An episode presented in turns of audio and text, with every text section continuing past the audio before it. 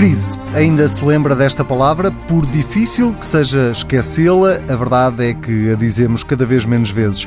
O Orçamento do Estado para 2018 está aí a comprová-lo. A reposição de rendimentos continua, mas o dinheiro ainda não chega para todos. E as empresas que também queriam um alívio fiscal ficaram à espera de melhores dias. A discussão ainda agora vai no adro do Parlamento, mas entre a política económica do próximo ano e o futuro que se discute na próxima semana em Lisboa, com mais uma edição do Web Summit, não faltam assuntos para o nosso convidado desta semana. Ostentou durante anos o título de académico porque foi na academia que fez grande parte do seu percurso profissional. Até ao dia em que ajudou António Costa a elaborar um programa económico para o país e mais tarde acabou por assumir a pasta da economia no governo. Manuel Caldeira Cabral é o convidado desta semana da Vida do Dinheiro. Seja bem-vindo. Seja muito bem-vindo. Uh, vamos começar precisamente pelo Web Summit, uh, que está aí à porta, para lhe perguntar se está tudo pronto, uh, se a logística, sobretudo, já está toda organizada.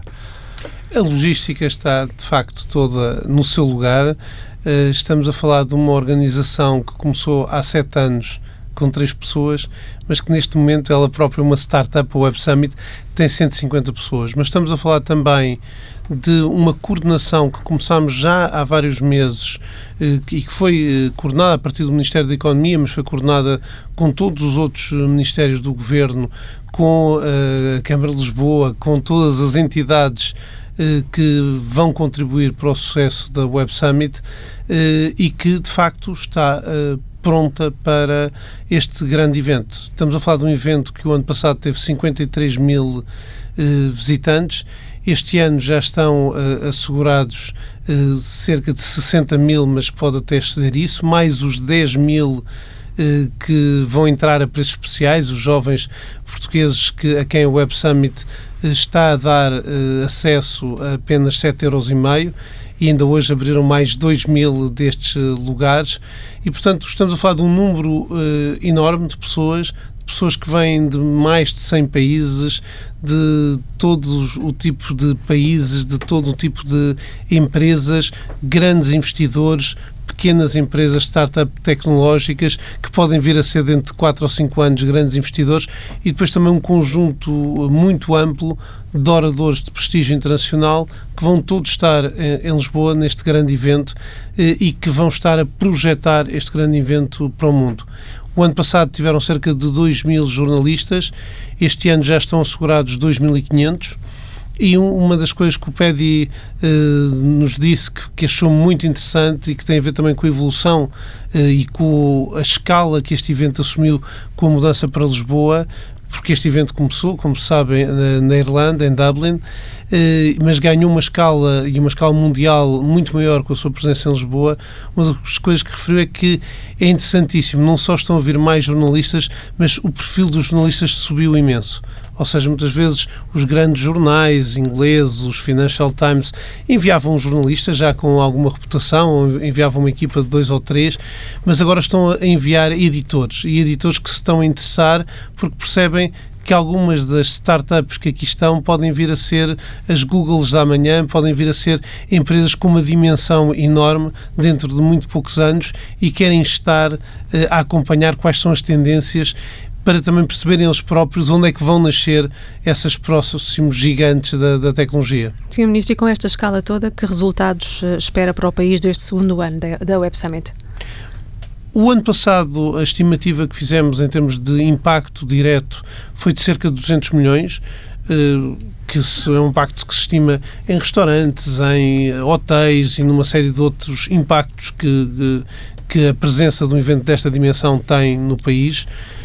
Este ano, sendo a feira maior, o que se estima é que esse impacto seja ligeiramente maior, que seja uh, 250, 300 milhões eh, possa chegar a esses montantes, uma vez que é mais gente, eh, vem equipas maiores, vem eh, também o próprio evento escalou e tem, tem, tem uma dimensão maior. Há muito mais eventos paralelos, que é uma, uma das outras coisas muito interessantes na Web Summit, é todas a Venture Summit com os investidores, mas é todo o conjunto de summits sobre os mais diferentes temas que crescem à volta do próprio evento âncora.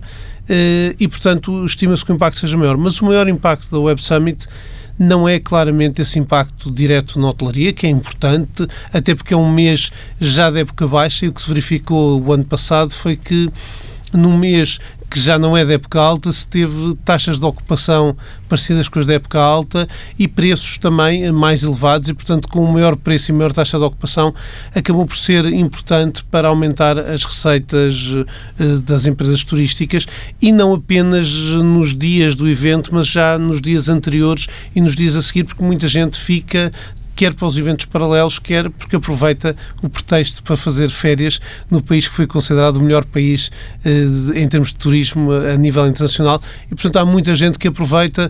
O ano passado já houve uma Surf Summit em que estávamos à espera que participassem 100 ou 200 pessoas e que houve mais de mil inscritos.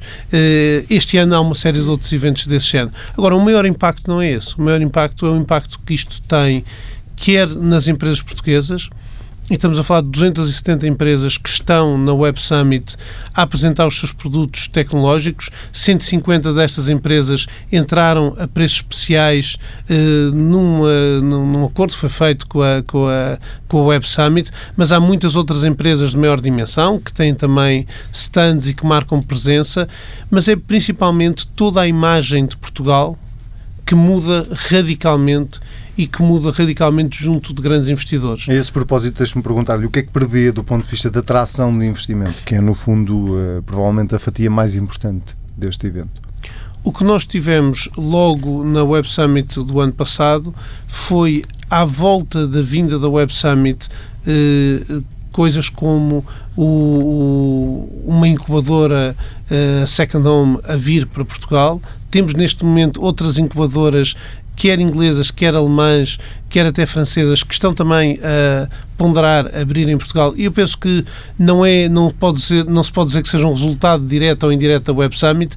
Temos, por exemplo, o caso da Mercedes, que vai abrir um centro de, de investigação e desenvolvimento de software que vai empregar 350 eh, pessoas e que vai estar, eh, vão estar a fazer desenvolvimento, por exemplo, de, dos carros eh, sem condutor, de, da condução de veículos sem condutor, áreas completamente de ponta, áreas core e áreas-chave para qualquer empresa automóvel e a Mercedes não é claramente qualquer empresa automóvel, mas temos vários outros investimentos da mesma natureza. Temos uh, empresas como, como a Uniplaces, que sendo, tendo um fundador português e tendo começado em Inglaterra, também se instalou em Portugal e tem cerca de 200 empregos eh, que vieram para Lisboa, mas temos toda uma dinâmica, quer de pequenas empresas que estão a começar, quer de empresas que estão a vir e principalmente temos uma diferença muito grande ao que se passava há dois anos atrás. Portugal hoje está no radar dos investidores tecnológicos, de quem investe em tecnologia. Nós estamos a fazer e a criar medidas de apoio a estes investidores como é o caso do Fundo 200M, que vamos lançar agora na Web Summit, que já anunciámos eh, há, há, vários meses que anunciámos e tivemos a constituir, mas que vai ser e oficialmente... Precisamente, ia precisamente perguntar-lhe sobre isso, sobre, sobre o fundo dos 200 milhões. Ele, no fundo, já está ativo, tem agora a, eh, a ativação durante a Web Summit. O que é que está previsto? Vai ter a ativação uh, durante a Web Summit e é um fundo que é diferente dos fundos de, de, de investimento anteriores, que muitas vezes eh, tinham não só uma dimensão muito menor, eh, os, os fundos que já abrimos também com investidores qualificados eh, de capital de risco têm normalmente uma dimensão de 10, 15 milhões no máximo. Eh, os fundos para os business angels são até mais pequenos, mas também são para investimentos de, de empresas que estão na fase de semente, na fase de arranque. Os incentivos fiscais que demos a, a quem investe em empresas que estão a começar são incentivos fiscais muito interessantes e que, no fundo, o que fizemos foi olhar para os sistemas e trazer para Portugal um sistema semelhante ou que era considerado por toda a gente o melhor, que é o inglês, e mimetizámos eh, esses incentivos fiscais a quem investe em startups, mas agora estamos a falar numa fase diferente. Estamos a falar de investimentos de maior dimensão e empresas que já estão em aceleração. E era uma questão que era muitas vezes levantada sobre o, mercado português, era que às vezes havia investimento até as empresas valerem meio milhão ou um milhão, mas depois quando as empresas estavam a passar para dar aquele salto de se afirmarem globalmente, não havia instrumentos locais Com este instrumento, o que podemos ter é investimentos que podem chegar até o máximo de 15 milhões, que vão ser em co-investimento com investidores e o que nós vamos fazer, que é isso também que é diferente, é em vez de criarmos com esses investidores um fundo para investirem, vamos investir lado a lado com eles nos projetos que eles identificarem interessantes. Daí ser um fundo de co-investimento. E vamos trabalhar e ser muito exigentes na qualificação destes investidores. Tem que ser investidores que percebam de tecnologia e que tenham de facto fundos para investir, mas vamos depois seguir o que seja as decisões, eh, o que sejam as decisões destes investidores. E quem é que vai filtrar esses investidores? O Ministério da Economia vai fazer essa filtragem? Eh, vamos usar vários, eh, o IAPMEI vai contribuir para uhum. isso também, mas vamos usar sistemas de filtragens, por exemplo, do, do FEI, do, que pertence ao Banco Europeu de Investimentos, vamos usar sistemas de filtragem internacionais que já existem existem, que fazem um screening muito completo e os grandes investidores em tecnologia internacionais já quase todos passaram por este, por este sistema e, portanto, eh, não vão ter que fazer um grande esforço adicional. Se já foram reconhecidos, já, já isso conta como sendo reconhecidos, uh, o que vamos ter é uma porta aberta para o caso de investidores que não tenham, não estejam nessas qualificações, mas temos até investidores portugueses. Não há aqui uma, um enviessamento face a investidores internacionais, embora um dos objetivos explícitos é que venham também investidores internacionais. E o que queremos é que tragam dinheiro, obviamente, para investir nestas empresas portuguesas e para que elas não morram pelo caminho, naquele célebre vale da morte em que as empresas eh, morriam pelo caminho. Queremos é que elas deem o salto que podem dar e afirmem todo o seu potencial, mas o que queremos também é que estes investidores tragam o conhecimento que têm, o conhecimento sobre acesso a mercados, o conhecimento de como investir em tecnologia. E ao todo esses investidores, no seu geral e com base nestes 200 milhões, poderão alavancar este valor em quanto, em termos de captação de investimento? A, o que é que estima? A ideia será que, se nós metermos 10 milhões, eles ponham 10 milhões também. Uhum. É a ideia de um fundo com investimento. Portanto, os mas 200 atenção, poderão duplicar, é isso? Sim, mas atenção, uh, o, o fundo investe em co-investimento com os investidores, mas será sempre parte do investimento. Normalmente estas startups que estão já nesta fase de aceleração e que precisam de maiores investimentos, já têm investimento prévio e depois de darem este salto uh, e de se tornarem maiores, vão a seguir atrair novos investimentos. E, portanto, o que queremos é nesta fase em que é preciso dar um salto e que era preciso motivar os investidores internacionais a olharem mais para o mercado português, ter também uma resposta a este nível que até agora uh, não, tinha, não tinha ainda existido. Deixe-me só ainda também a propósito do Web Summit, um dos problemas uh, do ano passado foi uh, o caos nos transportes, com tanta gente a correr ao evento. há algum plano que pretenda melhorar ou tentar evitar esse caos nos transportes este ano? Uh, houve problemas no primeiro dia nos transportes uh, que em Portugal foram classificados dessa forma. Uh, para os organizadores da Web Summit, eles acharam que em Portugal funcionou tudo muito melhor do que o que eles estavam habituados em Dublin eh, mas é óbvio que estamos a trabalhar nisso e estamos a trabalhar nisso já há vários meses. Vai haver bilhetes especiais que vão ser vendidos logo eh, no aeroporto e nos hotéis, etc., para que as pessoas possam ter bilhetes de um dia, não tenham que estar, ou de três dias, não tenham que estar a comprar e a criar as filas eh, que, obviamente, esse, esse acesso de grande número de pessoas vai criar. E há um, um, houve um trabalho grande de reforço reforço quer da frequência, quer do número de carruagens dos metros, na, na, principalmente para a inauguração, mas nas horas de maior acesso. Isso, de facto, foi trabalhado e penso que as coisas vão funcionar melhor. O ano passado foi o primeiro ano e, de facto, o feedback que tivemos dos organizadores da Web Summit foi que as coisas funcionaram muito melhor do que eles estavam à espera. Funcionaram muito melhor do que funcionaram em Dublin. Não houve falhas ao nível da, da, da, da rede, da net, do que é essencial para esta comunidade, que é a internet não pode falhar. E aí não falhou e foi muito rápida, e foi muito mais rápida do que era nos eventos que eles organizavam na Irlanda houve de facto tudo a funcionar muito bem em termos de desde o catering até toda a logística e os eventos, o som, a imagem, tudo teve a funcionar muito bem. Os jornalistas estrangeiros que estiveram em Portugal deram uma imagem ótima e penso que há uma coisa que Portugal se pode orgulhar. Portugal responde muito bem nestes grandes eventos.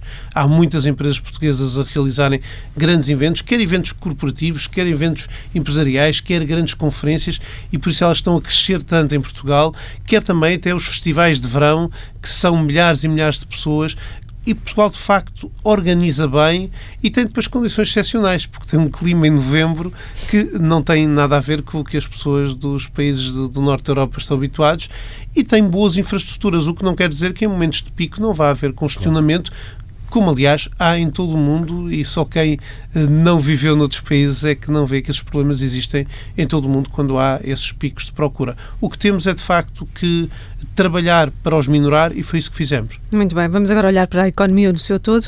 Senhor Ministro, já se pode decretar o fim da crise em Portugal? Eu penso que o fim da crise não se decreta. Uh, e o que nós uh, fizemos desde que entramos no governo foi trabalhar e trabalhar a dois níveis. O primeiro nível, acabando com políticas de austeridade que, no fundo, estavam a, a baixar o potencial de crescimento da economia portuguesa, que estavam a retrair o potencial de crescimento que, que, que, a economia portuguesa podia ter e a reposição de rendimentos foi importante nesse sentido, mas não foi a única medida. Foram muito medidas também de apoio ao investimento, mobilização dos fundos estruturais, as linhas capitalizar, medidas de mobilização do investimento. Essa foi uh, uh, o primeiro conjunto de medidas que fizemos e, de facto, começaram logo a ter resultados. E começaram a ter resultados porque alteraram profundamente as expectativas quer da, de, dos consumidores e dos cidadãos, quer dos investidores. O contexto externo também ajudou um bocadinho. Isso é, é, é, uma frase interessante que se tem dito e repetido muitas vezes, é mas que é interessante. Nós estávamos com a economia portuguesa a crescer 1% e a economia da zona euro estava a crescer 1,9% nós conseguimos que a economia passasse de crescer 1% para 3%, num contexto em que a economia da zona euro continuou, nós eh, com uma aceleração do crescimento português e a economia da zona euro continuou a crescer 1,9%. Só neste último trimestre é que passou a crescer 2,2%. Ou seja, nós passámos de crescer muito abaixo da média da União Europeia para crescer acima da média da União Europeia, numa altura em que na zona euro, basicamente, o crescimento esteve estável e já estava estável à volta dos 1,7%, 1,8% e 2%, já estava estável nesse nível há vários meses. Portanto, a ideia de que foi o contexto externo que puxou o crescimento português e que foi uma grande alteração de contexto externo é uma ideia interessante, eh, mas então tem que ter sido fatores externos que afetaram muito a economia portuguesa, que está completamente integrada na zona euro, mas que não afetaram a zona euro da mesma maneira. O que são, eh, de facto, é preciso uma história muito sofisticada para explicar isso, mas tem havido vários economistas a defender essa ideia, depois não a explicam. Só, já agora, já que Porque quando, quando se vê que a zona euro não acelera e que Portugal acelera, tem que haver qualquer coisa na economia nacional eu penso que tenho. Eh, eh, de facto, quando se vê que o investimento estava praticamente estagnado e passou a ter o maior crescimento dos últimos 10 anos, eh, isso explicou parte do crescimento. E esse investimento que passou a crescer tanto teve a ver claramente com as medidas de financiamento que nós tomamos, de apoio ao financiamento, no programa Capitalizar, mas também com a mobilização que fizemos dos fundos estruturais, mas teve a ver com maior confiança. Os investidores só têm confiança quando sentem que os próprios consumidores e os próprios cidadãos têm confiança. E em algumas áreas este investimento está muito ligado, mesmo o investimento ligado às exportações, muitas vezes está ligado também uma parte ao mercado interno. E, de facto, houve essa melhoria da confiança e, do outro lado, houve uma melhoria das condições de financiamento e de acesso ao financiamento, que foi também muito importante para que as empresas pudessem investir. Mas vamos por partes. Eh, estava aí a citar economistas, ou a, lembrar o que alguns economistas eh, têm dito, eh, e nós tivemos aqui na Vida do Dinheiro um economista, precisamente, a semana passada, Daniel Bessa, que avisava que o crescimento deste ano não se ia repetir, e a verdade é que o próprio Governo prevê no próximo ano uma taxa de crescimento abaixo daquela que está prevista para 2017 e que não era prudente o Governo estar a gastar o dinheiro todo. Uh, ora, o senhor já garantiu que este crescimento é sustentável, mas a verdade, uh, ou é sustentado, mas a verdade é que o próprio Governo admite um crescimento mais baixo em 2018. A verdade é que o crescimento que estamos a ter neste momento é um crescimento não só muito mais forte do que o que estava quando entramos, mas é um crescimento. Sobre isso, nenhuma dúvida. Mas, mas é um crescimento, mas é um crescimento baseado em fatores. Se fosse um crescimento baseado no aumento dos gastos públicos ou apenas no aumento do consumo, eh, poderíamos dizer, bem, é um crescimento que estamos a estimular este crescimento no curto prazo, mas que não é sustentável a médio e longo prazo. Mas isso não é verdade. Este crescimento acelerou muito, em grande parte, eh, com a aceleração das exportações e com a aceleração do investimento com também um apoio ao nível do consumo, que tem um peso grande no PIB e, portanto, mesmo um crescimento do consumo que foi claramente inferior ao crescimento do investimento, tem um peso importante também no estímulo ao, ao, crescimento económico, mas, portanto, os fatores de sustentabilidade deste crescimento não são fatores que eh, nos alertem para esses riscos. Se tivéssemos, de facto, a ter um estímulo às contas públicas muito forte e tivéssemos uma política expansionista muito forte que não fosse sustentável, então, a prazo, poderíamos ter que ter depois uma retração e estávamos agora a acelerar o crescimento para depois desacelerar. Mas nós fizemos este crescimento ao mesmo tempo que estávamos a reduzir o déficit. E reduzimos o déficit uh, de que quando entramos de 4, uh, eh, mais de 4%, para este ano um déficit que o que estamos a prever é que fique nos 1,4%. Portanto, fizemos uma redução substancial do déficit. O que não fizemos foi uma ideia de vamos acelerar uh, a fundo na redução do déficit e com isso travar a fundo na economia. É isso que é a inversão da política da austeridade. E os resultados que estamos a ter, eu saliento que ao termos dado mais espaço ao crescimento, o que estamos a ter é que o próprio crescimento ajudou ao combate ao déficit e não estamos a ter nada maus resultados em termos de déficit. Ficamos, pelo menos, sempre melhor do que as previsões, o que não é verdade e não foi verdade nos anos anteriores. Não há nenhuma imprudência por parte do Governo quando continua esta aceleração da déficit, reposição de rendimentos? Quando tem o déficit mais baixo da democracia, eu penso que o que devemos olhar é nós não estamos a descurar a consolidação orçamental, estamos a fazer consolidação orçamental. O que não estamos é a ter uma política de austeridade contracionista, estamos a ter uma política moderada e, portanto, eh, neutra, não estamos a ter uma política nem expansionista nem contracionista, porque é verdade que o país tem um problema de endividamento, mas é, é verdade que o país também tem um problema de desemprego.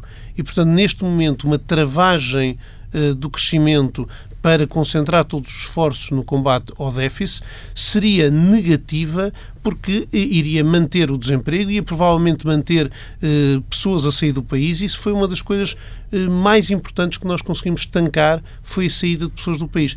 E é bom lembrar às pessoas que se preocupam com a estabilidade das finanças públicas portuguesas no médio e longo prazo duas coisas. A primeira é que este ano e no próximo ano em conjunto vamos ter uma redução do peso da dívida no PIB quase 7 pontos percentuais. E eu convido essas pessoas a encontrar no passado eh, períodos em que tenha havido uma redução do endividamento tão forte. Mas a verdade é que essa redução do endividamento vem, obviamente, de termos saldos primários positivos e do esforço de consolidação que foi feito, mas vem também da aceleração do crescimento económico, que obviamente reduz os rácios de endividamento. E é este esforço conjunto que temos que fazer. A pior coisa que aconteceu em Portugal em termos de eh, sustentabilidade das contas públicas foi a saída de quase meio milhão de jovens portugueses qualificados, porque isso reduziu muito o nosso PIB potencial. E se nós conseguirmos atrair de volta, ou se conseguíssemos que isso continuasse a acontecer, a dívida continuava cá, mas o PIB, o rendimento, a capacidade de produção do país para o pagar estava a sair. E é isso que nós infletimos e, nesse sentido, é por isso que as agências de rating, que as instituições internacionais reconhecem que Portugal está num caminho de sustentabilidade muito mais sólido hoje do que estava há dois anos atrás e penso que, nesse sentido, eh, não temos aqui que pagar uh, ou, ou, que prestar uh, algumas desculpas, seja lá a quem for, Portugal teve nestes últimos dois anos resultados orçamentais muito sólidos, os déficits mais baixos da democracia e conseguiu cumprir as metas orçamentais, o que é verdade para estes dois anos e não foi para os quatro anos anteriores e não foi, eh, aliás, em muitos outros anos no passado. Portanto, nós temos tido uma postura muito sólida e conseguimos fazê-lo sem aumentar a carga fiscal, pelo contrário, baixando, mantendo uma grande estabilidade fiscal e até baixando a carga fiscal nestes, nestes dois anos. Portanto, eu penso que nós temos na parte orçamental resultados muito sólidos e estamos a apresentar na parte do crescimento também resultados sólidos. Quando me diz que a previsão para o próximo ano é de 2,2, é abaixo de, de, do crescimento que vamos ter este ano, eu só relembro que a do ano passado era de 1,8. Portanto, estamos a pôr uma previsão mais alta do que a que pusemos no ano passado. Estamos a pôr uma previsão que o ano passado, 1,8, foi considerada irrealista por muitos dos que uh, uh, se opõem às nossas medidas e que, de facto, fazem esse discurso em que parece que querem continuar ou voltar a uma política de austeridade, parece que têm saudades dessa política.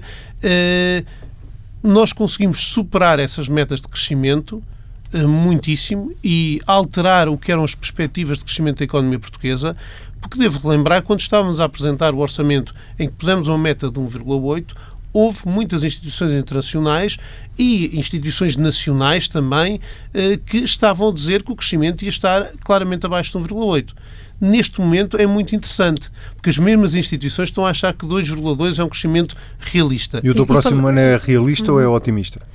Eu penso que o que temos que colocar no crescimento e nas perspectivas de crescimento, quando se está a fazer um orçamento, é uma perspectiva prudente.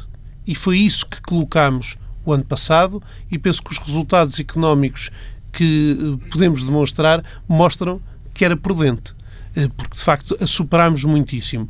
O que temos que trabalhar, o governo, as empresas, a sociedade, os trabalhadores, é para superar outra vez esta meta dos 2,2. O que não temos que pôr é uma meta de crescimento muito elevado e depois estar a fazer previsões de crescimento das receitas muito otimistas e depois estar a fazer correções ao longo do ano e orçamentos suplementares por termos posto previsões muito otimistas. Nesse sentido, eu penso que as previsões são equilibradas e penso que o trabalho do Ministro da Economia, mas o trabalho das empresas e dos trabalhadores, não é estar muito preocupado com as previsões é estar preocupado com fazer o melhor possível e, e dentro do contexto de conversa para superar... 2018 o Governo antecipa um crescimento de 40,4% no investimento público. Esse, essa previsão é também ela prudente, é realista, é realista, tendo em conta que há um abrandamento para 2,2% de crescimento? A questão do investimento público, de facto, o investimento público eh, teve uma grande baixa durante o período de ajustamento. Não foi possível, logo quando entramos, repor o, o crescimento do investimento público em áreas em que este investimento é necessário, porque, como sabemos, o investimento público requer abertura de concursos, requer também mobilização de fundos estruturais, uma boa parte do investimento público é financiado por fundos estruturais, e seria um desperdício ter os fundos estruturais e tentar eh, fazer com base eh, em pura despesa pública eh, o aumento do investimento público, e portanto demorou algum tempo a preparar e neste momento as perspectivas que temos é de que algumas das obras que tiveram adiadas possam avançar e são obras que vão reforçar a competitividade da economia portuguesa. Saliento, por exemplo, um empenho grande que há na parte da ferrovia, mas há obras também em portos, etc. São obras muito ligadas à competitividade, ao transporte de mercadorias, ao reforçar a posição portuguesa como hub logístico e penso que isto são obras que vão eh, garantir maior competitividade à economia portuguesa, não no próximo ano, não no próximo mês, mas uh, de futuro. E é nesse sentido que temos trabalhado também muito no Ministério da, da Economia. Nós estamos a fazer reformas muito importantes, reformas estruturais ao nível do mercado de capital, e o programa Capitalizar tem tudo a ver com isso tem uma fase, uma, uma fase que se vê mais no curto prazo de aumento do financiamento, melhoria das condições de financiamento das empresas e que penso foi muito importante para o relançamento do investimento. Tem, por exemplo, as linhas que vamos lançar que vão alargar os prazos de financiamento, que são muito importantes para as empresas. Um dos problemas que aconteceu antes da crise foi empresas que tinham investimentos que, seriam, eh, que teriam um retorno razoável ao fim de 6, 8 anos, terem-se financiado com base em crédito bancário com créditos de dois, três anos, que depois com a crise foram interrompidos e criaram grandes problemas financeiros em empresas que não tinham razões para ter esses problemas financeiros. Uh, o, que, o que estamos a fazer, de facto, é trabalhar no financiamento, mas trabalhamos também, por exemplo, na parte fiscal. Facilitamos e melhoramos a fiscalidade das empresas que investem com base em capitais próprios, simplificamos os mecanismos pelos quais os próprios sócios das empresas podem transformar créditos que têm às empresas em capitais próprios E nesse sentido estamos a criar um ambiente mais saudável ao nível, ao nível uh, da capitalização das empresas. Mas trabalhamos muito também numa outra vertente, que é a reestruturação empresarial.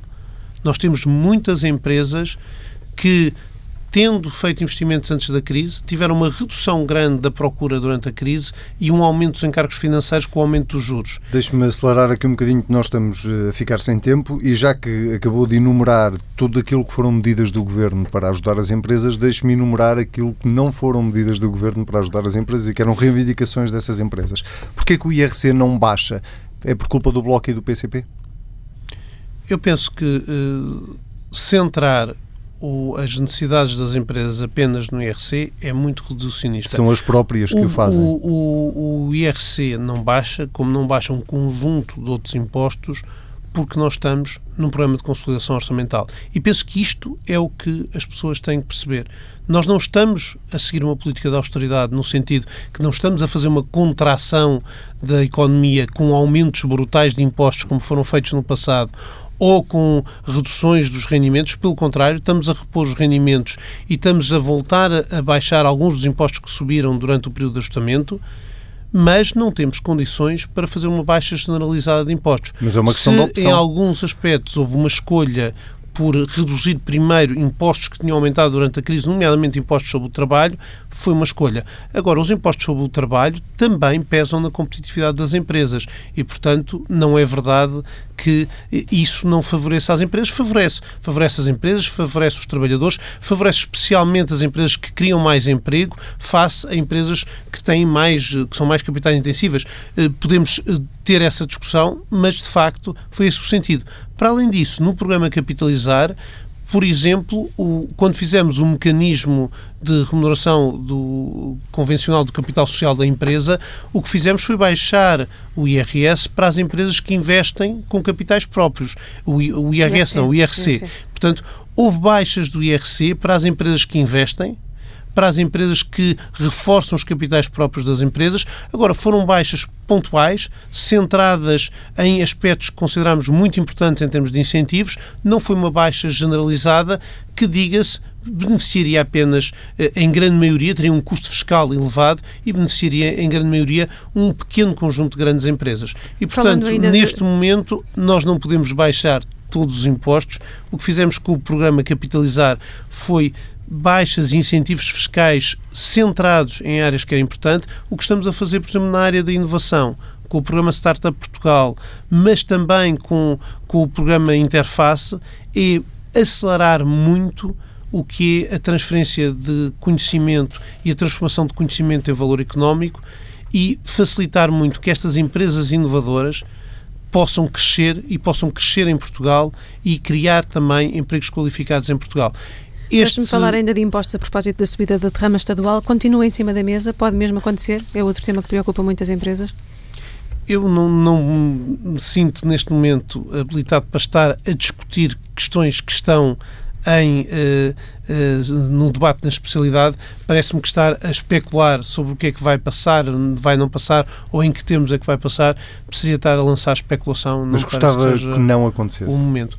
Eu não, não, não, é não, devo, Economia, ter, é? não devo estar aqui a, a, manifestar desejos. Eu penso que o que é importante é uh, garantir que não vai haver um aumento da carga fiscal e isso o Orçamento de Estado garante e, ao mesmo tempo, que também não há baixas de impostos tais que põem em causa a consolidação orçamental, porque as empresas, nesse aspecto, eu penso que as empresas compreendem bem o que se está a falar. As empresas percebem o conceito de estabilidade fiscal e gostam da estabilidade fiscal. Os investidores estrangeiros gostam de estabilidade fiscal. Subir e, a derrama não será. E quando, não olham, quando fiscal. olham para a estabilidade fiscal, olham não só para a carga fiscal no PIB, que de facto nestes, nestes três orçamentos diminui, não aumenta, mas de facto é mais estável do que grandes diminuições, porque também não há espaço para grandes diminuições. Eh, mas olham também para uma outra coisa, olham para a consolidação das contas públicas como um garante de que não vai ser preciso fazer grandes aumentos súbitos de impostos. Eh, vamos ver o que é que sai deste debate da especialidade, mas eu não queria aqui uh, adiantar muito mais. Mas deixe-me perguntar-lhe então de outra forma. Uh, A subida, uma eventual subida da derrama, Daniel Bessa classificava aqui a semana passada como um horror para as empresas. Uh, uma eventual subida da derrama seria um horror para as empresas ou não viria mal nenhum ao mundo se isso acontecesse? As propostas nesse sentido iriam afetar só empresas com mais de 35 milhões de lucros. Mas isso é muito relativo, como sabemos, não é? Pois. Ter 35 pode ser muito ou pode ser pouco.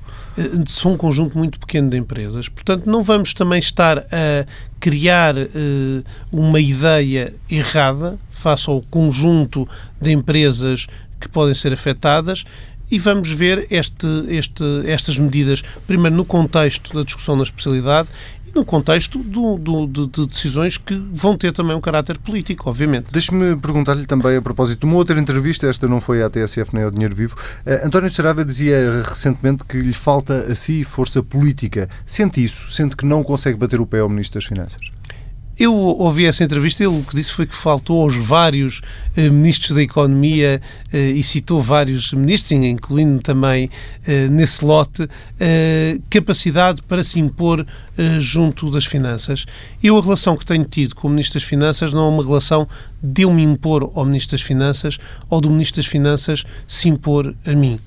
Temos uma relação solidária dentro do Governo e o que temos feito em conjunto com o Ministro das Finanças tem sido muito interessante no que se conseguiu no programa Capitalizar. E no programa Capitalizar, a intervenção do Ministro das Finanças nas várias reformas fiscais que fizemos foi muito interessante, quer nas que eu estava a referir de incentivo à capitalização das empresas, quer eh, nas, nas questões ligadas à reestruturação, que também têm normalmente aspectos fiscais associados.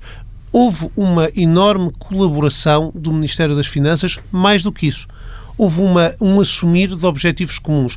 Esta reforma estrutural do mercado de capital é um objetivo comum. Mas devo-lhe dizer que conseguimos também alguns benefícios fiscais importantes ao nível da inovação eh, e temos conseguido, de facto, eh, alguns aspectos que eu gostaria que olhasse para trás e visse se nos anteriores ministros da Economia foram conseguidos. Mas eu não acho que seja uma questão de peso político ou de um ministro se impor sobre outro, é sendo todos nós solidários com a consolidação orçamental, sendo nós, eh, estando num contexto político, que é o contexto político que existe, trabalhar em conjunto e com o trabalho em conjunto que fizemos com o Ministério das Finanças conseguimos de facto avanços importantes quer na fiscalidade sobre a inovação, quer na fiscalidade sobre as empresas político. que se capitalizam. Não, não acho importante ter peso político? Acho muito importante ter o peso político de conseguir colaborar com a Ministra da Justiça e ter estado aqui a apresentar um programa em conjunto com a Ministra da Justiça que faz uma reforma importantíssima para a reestruturação empresarial e não fiz impondo-me à Ministra da Justiça, nem a Ministra da Justiça impondo-se a mim próprio. Fiz trabalhando em conjunto com a Ministra da Justiça, o que se calhar entre os governos houve muito menos. Eu tenho trabalhado muito bem com uma série de ministros e tenho trabalhando com os ministros em conjunto e encontrando objetivos comuns, feito reformas importantes que não são minhas nem são desses ministros. São reformas do governo e são reformas que servem à sociedade. E é esse peso político que eu gosto de ter, que é um peso político de quem sabe trabalhar com os outros ministérios, mas de quem sabe que num, quando se está na consolidação orçamental, quando se está num programa de consolidação orçamental e quando esse é um objetivo comum a todo o governo, não é um momento em que se possa baixar os impostos da forma como muito, muito legitimamente, eventualmente, as empresas gostariam ou os cidadãos também gostariam. E, portanto, eh, nesse sentido, eh, há coisas que não é possível fazer ao ritmo que se calhar muitos empresários desejavam e ao ritmo que eu próprio desejava, mas não é possível fazer porque também é muito desejável e os empresários compreendem bem isso, que a consolidação orçamental continue, que os ratings melhorem, que as condições de financiamento da economia portuguesa melhorem. E é esse trabalho que todo o Governo tem feito e tem feito de forma solidária e não de forma conflitual. Muito bem. Sr. Ministro, muito, muito obrigado por esta entrevista.